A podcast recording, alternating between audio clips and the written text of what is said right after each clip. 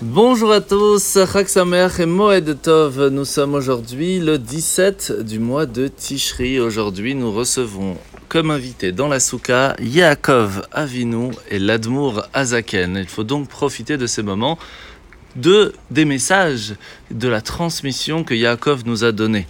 Yaakov, avant de partir chez Lavan pour travailler, pour se marier, il partit 14 ans étudier dans la yeshiva de Shem et Ever, l'enfant et le petit-fils de Noé.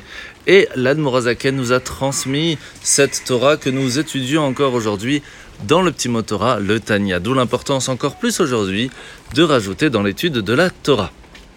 Alors aujourd'hui dans le Tanya, nous continuons dans le chapitre 22 où hier et avant-hier l'Admorazaken nous a expliqué qu'il était important quand on envoyait un message au rabbi, de demander plutôt des choses qui sont spirituelles, des soucis spirituels plus que des soucis matériels. Pourquoi? Tout simplement parce que lorsqu'il y a un souci quelque part, ça peut être physique, ça peut être pour la voiture, ça peut être pour la santé ou autre, on doit savoir que rien ne vient au hasard.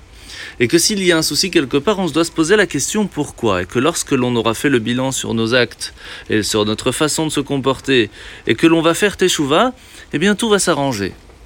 Et c'est pour cela qu'il est important de se rappeler une chose très importante.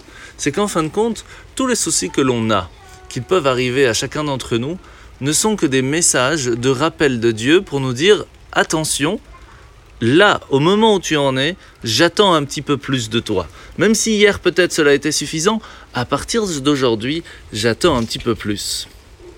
Lorsque l'on va prendre conscience de ça et que l'on va évoluer, nous mériterons alors de ne plus avoir ces soucis et de n'avoir que de la réussite.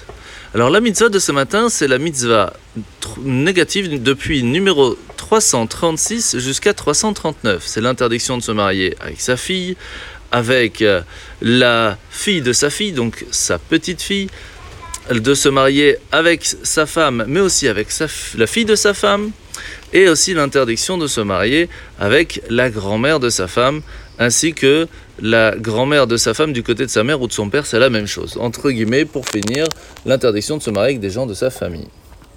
Alors la paracha de la semaine, nous sommes aujourd'hui parachat Zotabracha.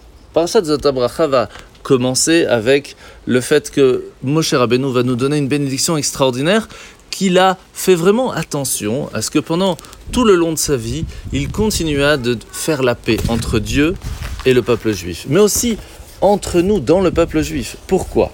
Alors il y a une histoire de Rav Yitzhak El-Hanan Spector, très intéressante, qui va nous faire comprendre cela. Un jour, à l'occasion d'une fête, il arriva que le Rav Yitzhak El-Hanan Spector s'assit à côté d'un notable qui était de la communauté, mais qui étaient tous les deux un petit peu euh, en dispute. Et en fin de compte, le notable se lève et se met de l'autre côté de la table pour montrer son hostilité au Rav. Le Rav ne se prend pas pour quelque chose, se lève, va le voir, lui tend la main et fait la paix avec lui. Cela calme les esprits. Mais les gens commencent à aller voir le Rav. Comment pouvez-vous, franchement, Rav, laisser faire des choses ainsi? Il vous manque de respect devant tout le monde.